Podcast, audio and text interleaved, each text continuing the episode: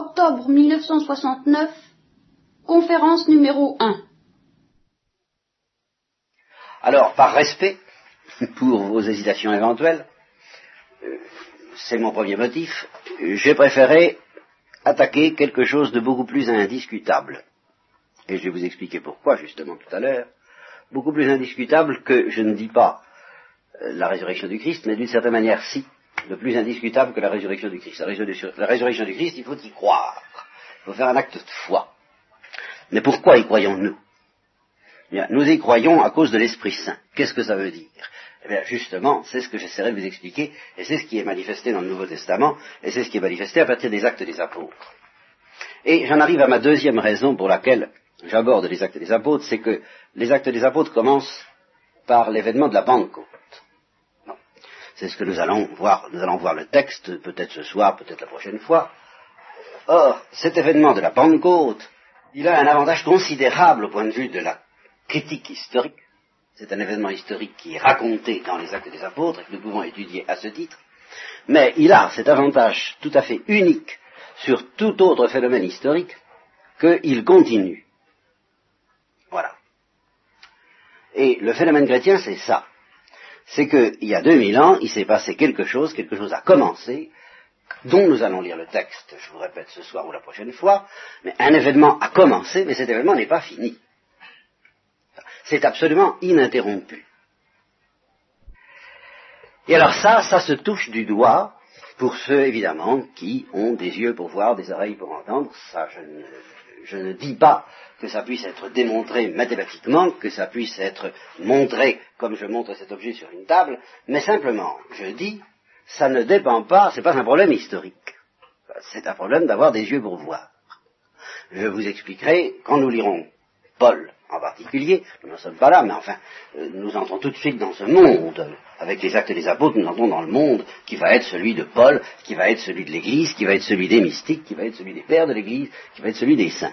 Eh bien, une des phrases clés de Saint Paul, c'est la suivante, ce n'est plus moi qui vis. C'est le Christ qui vit en moi. Ou encore, euh, je désire me dissoudre pour être avec le Christ. Pour moi, vivre, c'est le Christ. Ou encore, euh, je n'ai voulu savoir qu'une seule chose parmi vous, c'est euh, Jésus et Jésus crucifié. Les Grecs cherchent la sagesse, les Juifs veulent des miracles. Nous, nous prêchons euh, Jésus crucifié, folie pour les Grecs, scandale pour les Juifs, pour nous. Et ici, un mot capital, un mot clé, qui est essentiel dans les actes des apôtres déjà, essentiel dans Saint Paul, essentiel en permanence dans le Nouveau Testament, essentiel dans l'Église, puissance de Dieu. Virtus Dei, dynamis en grec. Alors, cette puissance de Dieu, c'est ça le fait chrétien. Alors, elle présente de, grands inconvénients, la puissance de Dieu. C'est que on ne peut pas dire elle est ici ou elle est là, à l'Orient ou à l'Occident, euh, comme on peut loger euh, un phénomène solaire ou une comète qui passe dans le ciel. C'est pas, pas de ce genre-là, la puissance de Dieu. Seulement, elle a cet avantage par contre, de ne pas être euh, discutable à l'aide de discussions indéfinies. Voilà. Justement parce que ça ne vient pas au bout d'une démonstration. Je ne dis pas qu'on fera fi des démonstrations dans la vie chrétienne et dans la théologie chrétienne et dans la spiritualité chrétienne. J'ai fait moi-même ici beaucoup de démonstrations, surtout au début des premières conférences que je faisais, que ça s'appelait des cercles thomistes. Pendant un an, j'ai fait de la philosophie. Je n'en fais pas fi. Euh, des démonstrations, des argumentations. Et, dès le début, d'ailleurs, nous verrons qu'il y a le, premier discours de Pierre qui, inaugure tout, le mystère de la prédication, justement. Toute prédication relève en fin de compte de la prédication de Pierre, la toute première prédication qui a retenti dans le monde. Toute prédication, et celle que je fais ce soir, n'échappe pas à cette loi, ne fait que répéter à sa manière la toute première prédication de Pierre. Bien, dans cette toute première prédication, il y a des arguments. Évidemment. Seulement, la loi de toute prédication, elle a été formulée par ailleurs dans Saint Paul, que nous étudierons dans la suite, quand il dit, je suis arrivé chez, aux Corinthiens, je suis arrivé chez vous, je venais de chez les Athéniens, et auprès des Athéniens, j'ai fait des démonstrations. Alors là, des démonstrations très correctes, très bien léchées, très distinguées, très admirables et très convaincantes en principe. Et ça n'a convaincu personne. Enfin, à peu près sauf, sauf un. Bon, je suis arrivé parmi vous avec la tremblote. Et en vous voyant si nombreux ce soir, j'ai aussi, ma foi, un peu la tremblote. Bon, alors, euh, j'avais la tremblote, il dit ça aux Corinthiens, et puis, des arguments, des gars comme vous, alors ça, je ne vous en certainement pas autant, mais enfin, euh, des gars comme vous, euh, on se demandait où les chercher. Où est-il le sage de ce siècle parmi vous Où est-il celui qui en connaît un bout sur les questions religieuses et philosophiques parmi vous, pauvres débardeurs de Corinthe Alors qu'est-ce qui, s'est passé entre vous et moi, c'est après coup, Paul regarde les Corinthiens et leur dit, mais, qu'est-ce qui nous est arrivé à vous et à moi ah, la puissance de Dieu. Quelque chose s'est passé entre nous, une certaine dégringolade qui, justement, a pour prototype, une fois pour toutes, l'événement de la Pentecôte. C'est pour ça qu'il faut le regarder, celui-là, en face, comme un événement merveilleux et, qui mérite d'être contemplé avec une attention particulière, parce que toute conversion d'un homme est une Pentecôte, ou est une suite de la Pentecôte, un aspect de la Pentecôte, une face de la Pentecôte. Toute prédication qui produit un fruit quelconque depuis 2000 ans, c'est un prolongement de la Pentecôte. C'est toujours la, la dynamisme, tout est où C'est la puissance de Dieu. Alors, je vous répète, cette puissance de Dieu, elle a l'avantage d'être à la fois indémontrable et indiscutable. Et indiscutable justement parce qu'elle est indémontrable. On la touche ou on ne la touche pas, on la voit ou on ne la voit pas, et surtout, et surtout, on la subit ou on ne la subit pas. Et puis c'est comme ça. Alors vous comprenez, après ça, les théologiens du Moyen Âge, et, bien avant les théologiens du Moyen Âge, déjà les pères de l'Église, se sont posés de, de si j'ose dire, de sacrées questions qui reviennent toujours un peu au même, parce que c'est une question très angoissante pour un chrétien et pour un apôtre, qu'on ne peut pas s'empêcher de se poser, mais on se la pose toujours après coup, une fois que le, phénomène s'est produit. On se dit, enfin, pourquoi les uns, pourquoi pas les autres? À ça, on en revient toujours à ça. pourquoi ça passe auprès des Corinthiens et que ça n'a pas passé auprès des Athéniens? Pourquoi, là où j'ai fait des efforts et où je me suis amené justement avec tout un arsenal de, puissance humaine convaincante, j'ai rien obtenu. Et puis, j'étais l'autre, c'est comme si j'ouvrais un robinet brusquement, l'eau qui jaillit à flot, et c'est la conversion en masse, en pagaille, ou la conversion très intense. Pourquoi dans le domaine individuel on s'échine, on s'esquinte, on on se, je trouve pas mes mots, une fois de plus, on s'acharne et on se, et on s'esquinte, enfin bon, enfin, sur quelques-uns pour arriver à, essayer, comme, au figuier de, la parabole du Christ, n'est-ce pas, pour essayer d'arracher à ce figuier stérile un, fruit qui ne vient pas et on l'entoure de soins extraordinaires pour obtenir pas grand-chose. Et puis dans d'autres cas, on a l'impression qu'on fait rien et c'est l'abondance. C'est la puissance de Dieu. Alors on se demande pourquoi, on se pose des questions, on essaie de répondre, tant bien que mal, il y a des réponses. Voyez, je, bien sûr, on peut. C'est une, une question qui mérite d'être approfondie. Mais euh, finalement, il n'y a pas de lumière satisfaisante à ce sujet-là ici-bas, et nous sommes toujours, nous chrétiens, si nous voulons faire de la prédication, c'est-à-dire prolonger la Pentecôte, obligés avant tout de proclamer le fait. Vous voulez, c'est comme ça. L'Esprit Saint dégringole de temps en temps, puis de temps en temps il dégringole pas. Et je ne sais pas pourquoi. Et je ne sais toujours pas pourquoi, et je crois que je mourrai sans savoir pourquoi. Je pense que de l'autre côté, j'espère que je saurai pourquoi et comment ça se passe. Je ne dis pas du tout, oh, alors là, ne me faites pas dire que ceux sur lesquels ça ne tombe pas au moment où moi je parle, ou quelques-uns parlent, ne seront pas visités un jour. Il y a même un texte de Pierre, puisque nous sommes dans le Nouveau Testament, qui dit exactement le contraire, qui dit aux chrétiens, tenez-vous bien, hein, euh, soyez, soyez, soyez corrects, pratiquez, soyez gentils même, enfin, soyez aimables, soyez justes, soyez charitables les uns avec les autres, et puis soyez charitables aussi envers les païens, euh, qui n'ait vraiment rien à dire contre vous. Pourquoi Ça va les convertir? Oh, pas du tout. Pierre dit non, ça ne va pas les convertir. C'est pas ça la question. Ce qu'il faut, c'est que vous ne les scandalisiez pas. Afin que le jour de la visite, voyez, le jour où ils seront visités par la puissance de Dieu, par la Pentecôte, alors ce jour-là, eh bien, il n'est pas trop accumulé d'obstacles dans leur cœur au spectacle de vos fautes, des contre-témoignages que vous aurez pu donner. Ne donnez pas de contre-témoignages. Voilà ce que ça veut dire. Mais n'espérez pas, parce que vous allez donner un bon témoignage, que ça va, faire dégringoler la Pentecôte sur eux comme ça. Non, il faut attendre l'heure de la visite. L'heure de la visite, bon, c'est pas, c'est comme ça. C'est ça le fait chrétien. Et je, pour ça, je ne cherche pas à le démontrer, je dis il faut avoir des yeux pour voir, des oreilles pour entendre, mais euh, pour peu qu'on ait un petit peu euh, l'attention éveillée de ce côté-là, bien on ne peut pas s'empêcher d'être frappé d'une chose, alors que je vais redire, comme euh, ça, ça peut nous servir tout de même d'introduction, puisque je ne parlerai pas de l'évangile, donc officiellement je ne parlerai pas de Jésus-Christ, en fait nous ne parlerons que de lui, mais en prenant un autre biais que celui de l'évangile, je vais redire quelque chose que j'avais dit l'année dernière mais comme je vois qu'il y a tout de même un certain nombre de visages nouveaux, ça peut nous aider à entrer dans le climat de ce que nous dirons dans l'année. Quand je prêche une retraite dans une communauté religieuse, je consacre toujours deux ou trois ou quatre instructions à faire ce que j'appelle accorder les violons. Prendre le la ensemble. Alors vous savez ce que ça donne dans un concert quand on accorde les violons? Ça démarre pas, quoi. Enfin, ça, on peut pas dire que ça a une structure symphonique bien définie, n'est-ce pas? Ce sont des petites touches, n'est-ce pas, qui se, répondent ici et là, et euh, on n'attaque pas le gros morceau tout de suite. Eh bien, ça me paraît nécessaire de prendre le là ensemble, de façon à ce que, justement, ceux d'entre vous qui euh, sentiront très vite que la dynamise tout est où, que la puissance de Dieu risque de passer par là, par là même se sentent euh, d'autant plus libres, car il n'y a rien qui nous rende plus libres que la puissance de Dieu. Nous, nous, sentons très bien quand la puissance de Dieu est là. Je sais qu'il y a des témoignages qui vont dans le sens contraire, mais je me fais fort de les interpréter. Mais quand la puissance de Dieu est là, nous sommes libres de l'accueillir ou de la refuser. Et quand nous ne nous sentons pas libres de la refuser, c'est que nous l'avons déjà acceptée avant. Mais nous sommes profondément libres. C'est la puissance même de Dieu qui nous constitue libres, et libres de la refuser.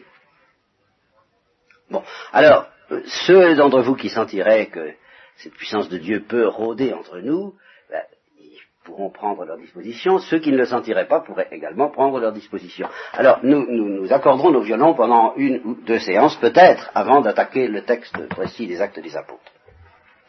Eh bien, je voudrais revenir, justement,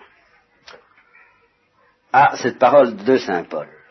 Ce n'est plus moi qui vis, c'est le Christ qui vit en moi c'est une parole tout de même extrêmement bizarre. Et, elle a cet avantage d'être tout à fait historique. Et je veux dire qu'elle est historique en ce sens que vous pouvez la vérifier aujourd'hui encore. Est-ce que le Christ a vraiment existé? Est-ce qu'il est vraiment ressuscité tel que les évangiles nous le racontent? On peut en discuter.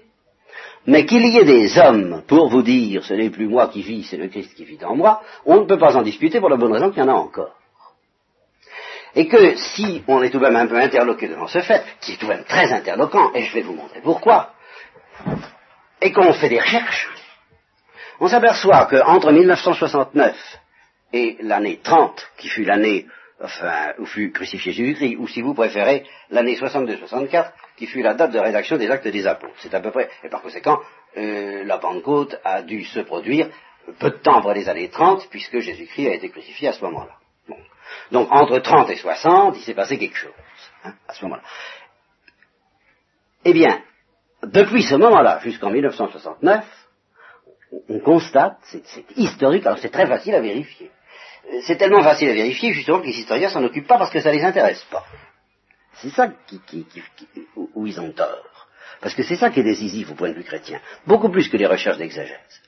Qu'il y a toujours un certain nombre d'individus à tous les lieux où le christianisme existe, et à toutes les générations, un nombre d'individus relativement faible, qu'on pourrait appeler, si vous voulez, un petit troupeau. Et il y a toujours un petit troupeau de gens qui disent, par leurs paroles, mais beaucoup plus encore par leur vie, par leur manière de vivre, euh, pour moi, vivre, c'est Jésus-Christ. C'est ça, c'est lui qui est ma vie, ce n'est plus moi qui vis, c'est le Christ qui vit dans moi, je n'ai qu'un désir, me dissoudre pour être avec lui. Alors là, il euh, n'y a qu'à regarder pour voir. Dans l'église russe, comme dans l'église latine. Dans l'église russe, il y a cette institution de ceux, c'est même une institution qu'on appelle les folles du Christ, les fous du Christ. Ceci s'appuyant peut-être sur la parole de Saint Paul, vous, vous êtes sages dans le Christ. Alors ça, c'est la plupart euh, des chrétiens qui pratiquaient euh, même parmi ces Corinthiens. Mais nous, nous les apôtres, il voulait dire, nous qui semons la parole comme nous pouvons, nous sommes fous dans le Christ.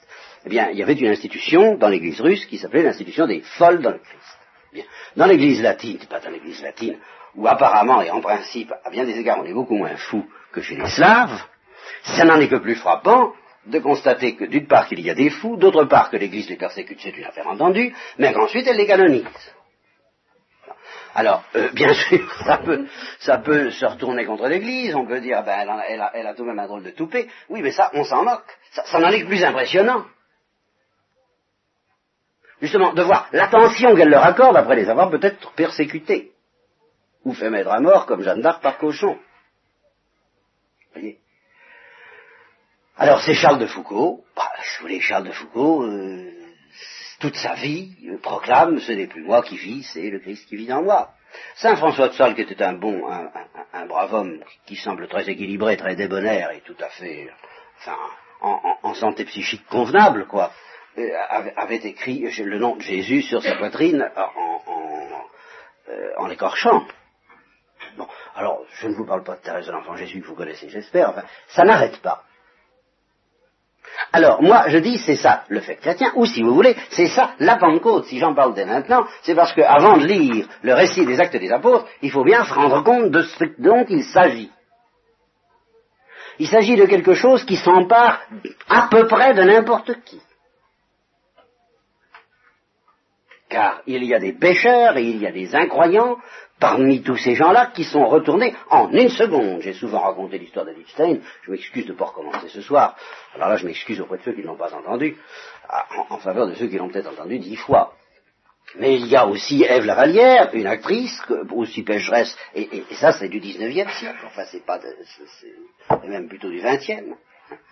Retourner d'une manière aussi brutale que Marie-Madeleine a pu l'être dans l'Évangile, et se mettant à vivre comme quelqu'un qui, dont toute la respiration permanente est Jésus-Christ. Bon, eh bien, je, ne vous dis pas du tout d'en faire autant, n'est-ce pas? Pour une raison très simple, c'est que ça ne dépend pas de vous. Je ne prétends pas du tout que ça dépende de vous. Je vous instruis, je vous dis attention, c'est ça la Pentecôte. Alors, faut pas dire que c'est un phénomène historique au sens que c'est passé, c'est dépassé, ça continue toujours. Simplement, en face de ce phénomène, le fait que nous ne soyons pas très attentifs provoque chez beaucoup de gens la réaction que ça a provoqué dès le début, à savoir que quelques-uns, en voyant les apôtres dans tous leurs états, car ils étaient vraiment dans tous leurs états, hein, nous, verrons plus en détail, de manière plus précise, ce que ça voulait dire, hein, mais enfin, je peux déjà vous le signaler, ils sont mis à, faire à parler ce qu'on appelle en langue. Évidemment, ils ne parlaient pas tous toutes les langues à la fois. Il y en a un qui parlait une langue et l'autre qui parlait une autre. De sorte que, comme il y avait beaucoup de gens qui parlaient également des langues très différentes, je vous expliquerai pourquoi, à les entendre, eh bien, euh, ils en entendaient un et ils comprenaient ce qu'il disait. Et alors, ceux-là étaient frappés, parce qu'ils disaient, enfin, comment ça se fait? Je les connais, ils sont galiléens, c'est comme si, à, Nancy, on se mettait à parler brusquement euh, le basque, hein, des choses du genre, quoi, hein, que je me mette brusquement à parler basque.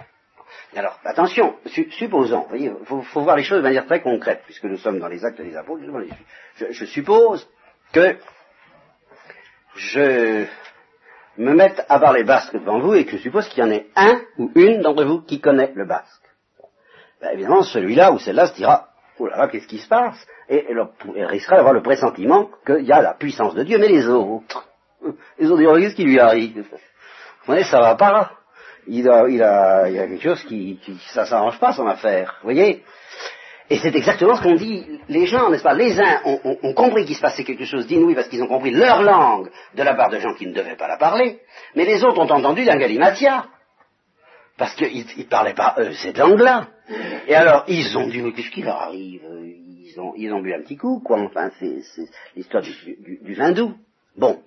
Eh bien, cette réaction, finalement, vous savez, c'est assez terrible à dire, mais notre destinée risque de se jouer autour de trucs comme ça. Vous Parce que quelqu'un de sérieux se dira, mais qu'est-ce que ça veut dire? Il faut que j'aille voir de plus près. Il faut que je il faut que il faut que j'interroge, il faut que je cherche, il faut que je demande. Or, Christ l'a dit, et ça n'arrête jamais, cherchez et vous trouverez, demandez vous recevrez, frappez on vous ouvrira. Mais d'autres eh bien, d'autres disent, Ce sont, sont cinglés. Et puis, puis c'est tout, puis on tourne la page, on fait pas attention. Et, la vie risque de se jouer sur ce simple fait qu'on a dit, oh, ils sont cinglés.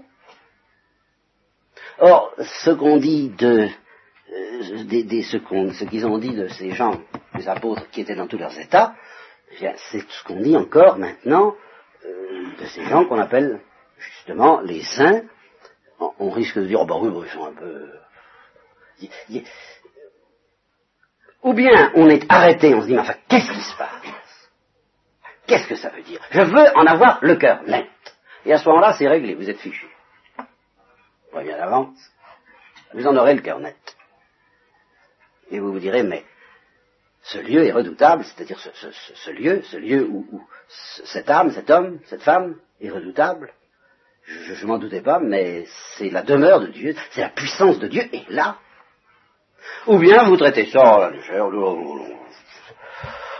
alors c'est pas sérieux, c'est pas la vie, c'est pas le réel, allons voyons. Et à ce moment-là, en effet, ça risque de durer toute la vie sans que vous vous doutiez que la puissance de Dieu est là. C'est-à-dire la Pentecôte. Alors tout le reste, vous comprenez tout le reste. On peut discuter indéfiniment sur l'évangile, sur tous ces...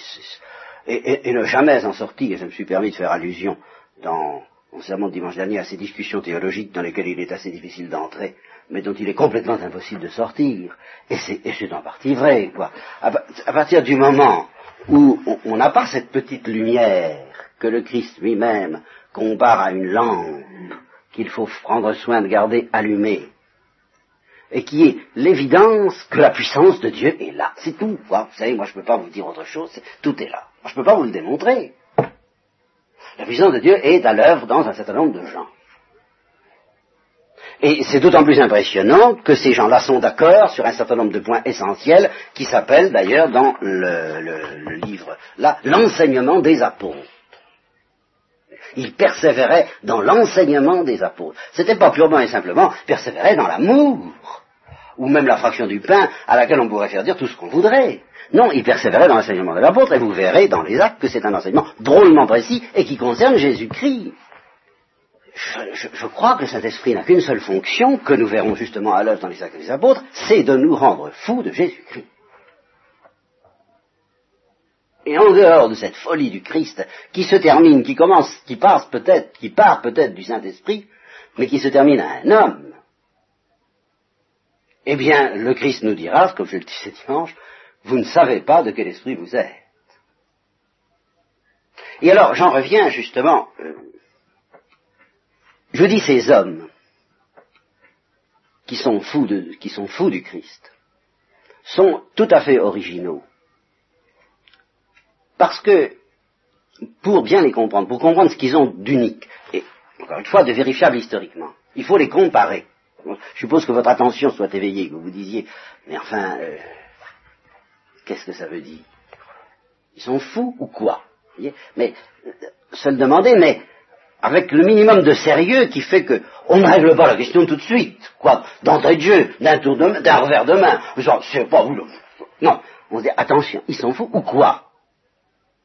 On, laisse tout de même une toute petite chance à la dernière partie de la phrase. Ou quoi? Bon. Alors on les compare. Et on se dit, mais la soif de Dieu. La soif de Dieu, ça existe tout de même en dehors de chez des chrétiens. Cette soif de Dieu, on la trouve chez les hindous, par exemple. Et je raconte toujours, à ce moment-là, une anecdote euh, sempiternelle, pour ceux qui me connaissent, euh, celle du disciple qui demande à son gourou qu'est-ce que c'est que la soif de Dieu? Et le gourou, c'est-à-dire le directeur spirituel, plonge la tête du disciple dans l'eau jusqu'à ce que le disciple suffoque, et quand il suffoque, il lui retire la tête de l'eau, et il lui dit à quoi tu pensais? Juste à, enfin il lui retire à moins 5, hein, juste à temps, pour que tout de même, euh, bon, pour qu'il pour qu'il puisse encore répondre quelque chose. Et il lui demande, euh, mais à, quoi tu pensais quand tu avais la tête dans l'eau? Ben il dit, je pensais à respirer. Bon, eh ben quand tu penseras à Dieu de la même manière, tu sauras ce que c'est que la soif de Dieu. Par conséquent, il n'y a aucun doute, il y a des hindous, je ne dis pas tous, mais il y a des contemplatifs hindous, euh, dans les monastères ou pas les monastères, j'en sais rien, Enfin, il y en a qui ont une soif de Dieu aussi dévorante, plus dévorante que la nôtre, aussi dévorante que les saints chrétiens ont pu avoir la soif de Dieu. Donc ça n'est pas ça qui est original, insolite, bizarre, étrange chez les chrétiens. C'est pas ça, c'est pas la soif de Dieu. Si exceptionnelle et ahurissante que soit la soif de Dieu, on comprend. Il y a eu un film qui est sorti il y a il y a quelques années sur, euh, sur les saints musulmans, précisément parce qu'on ne peut plus se permettre, je pense, de sortir un film sur les saints catholiques, ça fait tellement, euh, ça sulpice ces vieux jeux qu'on a obligé de renouveler la question, on est allé chercher du côté des musulmans, et alors on a trouvé une fille de bonne famille qui a été fascinée par les saints musulmans, parce qu'elle a découvert des gens bah, qui ne pensaient plus qu'à Dieu, et alors là, elle, se balade dans sa voiture, dans, les rues d'une ville arabe, je crois, et puis la, voiture, il y a quelqu'un qui est au milieu de la rue, comme ça, et alors elle klaxonne pour qu'il se déplace, n'y touchez pas, il est en contemplation. Il il, il est pris par Dieu alors là, elle regarde. C'est très beau, le film est très beau parce que c'est un, truc de cinéma bien connu, quoi. Le, spectacle dans le regard de l'autre. Là, elle regarde et à son tour, elle est prise par celui qui est pris par Dieu. C'est que c'est ça le phénomène d'ailleurs. C'est comme ça que ça se produit. Elle voit quelqu'un qui est pris par Dieu et elle regarde. Et elle pressent la puissance de Dieu. Vous voyez, la dynamisme, tout est où. Là, elle la, elle la pressent. Mais alors ça, je suis tout à fait d'accord, je pense que c'est authentique, et ce n'est pas un monopole chrétien, bien sûr.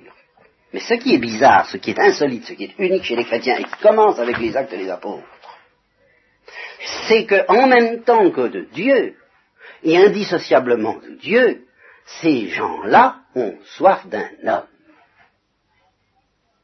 Ils ont faim et soif d'un visage humain. Ils ont soif et soif de Dieu, oui, bien sûr, mais en même temps, ils ont faim et soif d'un visage humain qui va leur donner Dieu. D'ailleurs, un petit peu, si vous voulez, un petit peu comme cette héroïne du film s'arrête devant le visage humain de celui qui est pris par Dieu. Si vous voulez, c'est un peu comme ça.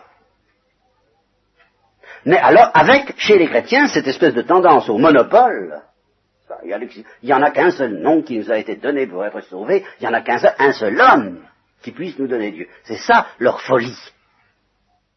Jésus. voyez, et c'est pour ça que je veux parler de Jésus-Christ à travers les apôtres et non pas directement dans les évangiles. Parce que, je vous le répète, je reprends un petit peu mes propos de tout à l'heure, je fais, je vous le répète, à rompu, ce que nous racontent les évangiles appartient à une période qui, d'une certaine manière, est révolue. C'est vraiment, à certains égards, le passé. Ça annonce le présent. Le royaume des cieux est annoncé pendant la prédication du Christ. Il est annoncé, mais il n'est pas venu. Ce ne sont pas les derniers temps. Ce n'est pas encore la puissance de Dieu, ce n'est pas encore la Pentecôte. Donc c'est un temps qui pour nous est passé avec toutes les, hésitations, toutes les questions, toutes les obscurités, toutes les incertitudes qui entourent le passé. À, ce point de vue-là, l'évangile appartient non pas à l'Ancien Testament, bien sûr, je ne vais même pas me permettre de dire ça, mais tout de même à un, régime qui était celui de l'Ancienne Alliance et, et qui est, enfin, si vous voulez, le régime de l'attente des temps messianiques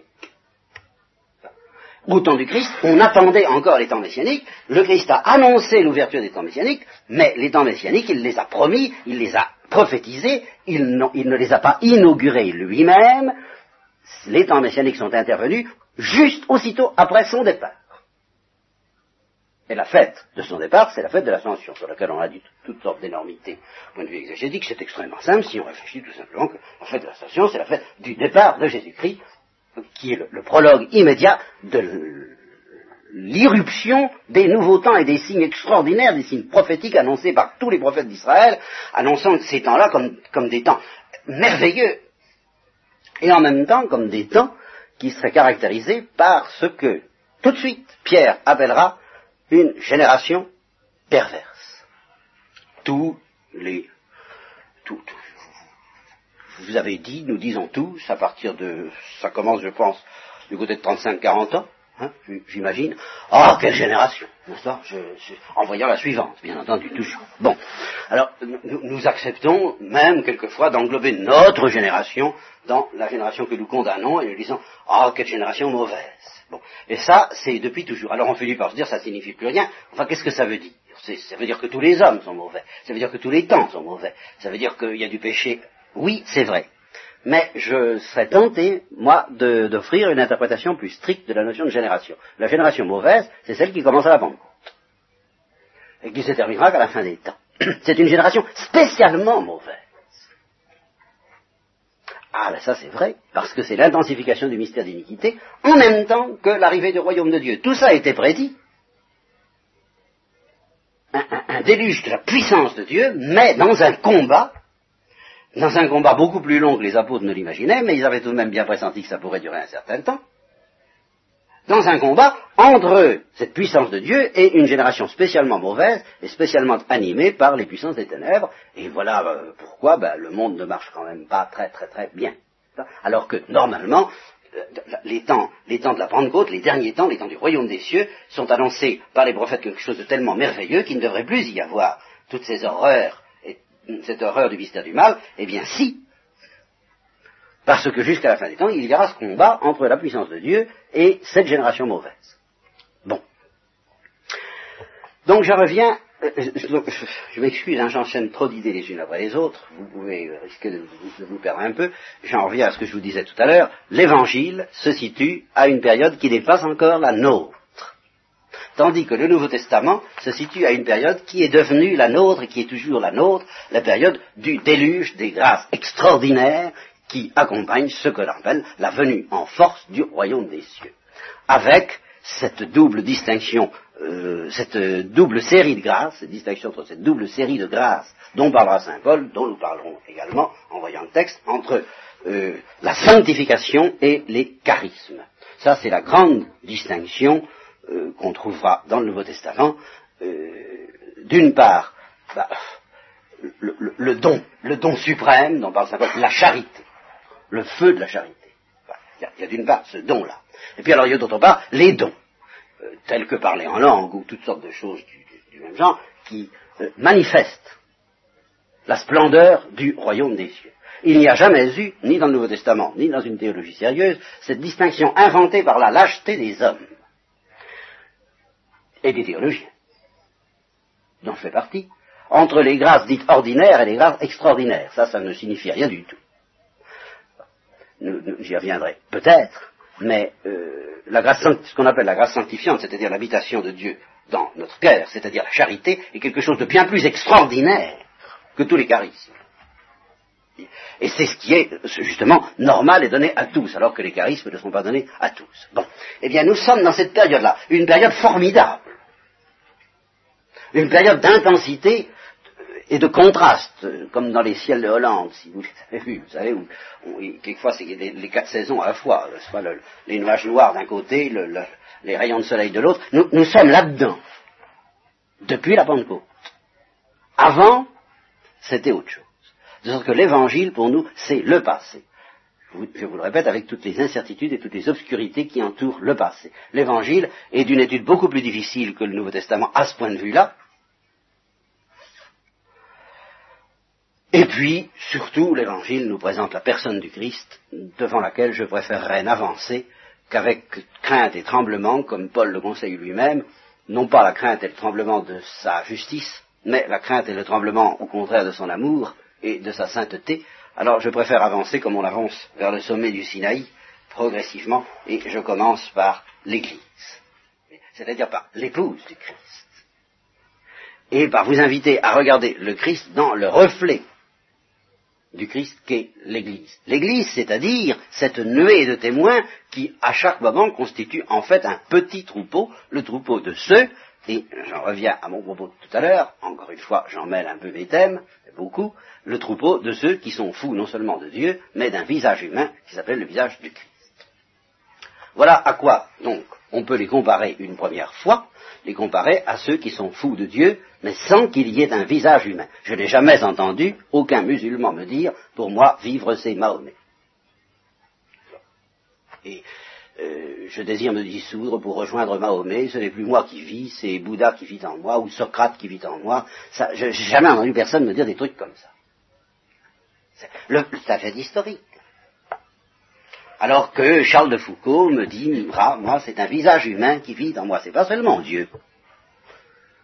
C'est Dieu, mais par le biais, par l'intermédiaire, par le canal d'un visage humain qui pour moi est plus précieux que tout, qui est aussi précieux que Dieu parce qu'il est Dieu en personne. Bien sûr, il y a toute une théologie derrière, mais d'abord c'est un cri du cœur.